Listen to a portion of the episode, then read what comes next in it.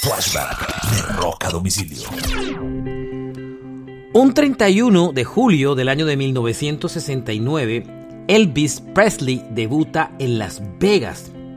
Es su primer concierto desde marzo 25 del 61. Elvis había desaparecido de los escenarios por 8 años. Eh, se, se, lo había tragado todo el fenómeno del, de la invasión inglesa de bandas como The Beatles, entre otros.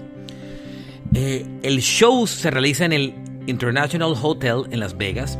Termina haciendo 57 conciertos ahí. Revive su carrera y le permite ganar cerca de 1.5 millones de dólares, pero se vuelve prisionero del sitio y prácticamente difícilmente vuelve a salir de Las Vegas. Elvis quería tocar por todo Estados Unidos, inclusive salir de Estados Unidos, algo que no hizo casi nunca, salvo unos conciertos en Canadá. Eh, terminó preso, preso de Las Vegas, a pesar del éxito. Eh, y ahí fueron sus días finales y su lamentable decadencia y abuso de, de drogas que terminaron acabando con su vida. Este fue un flashback de rock a domicilio, recordando ese gran debut de Elvis Presley en Las Vegas.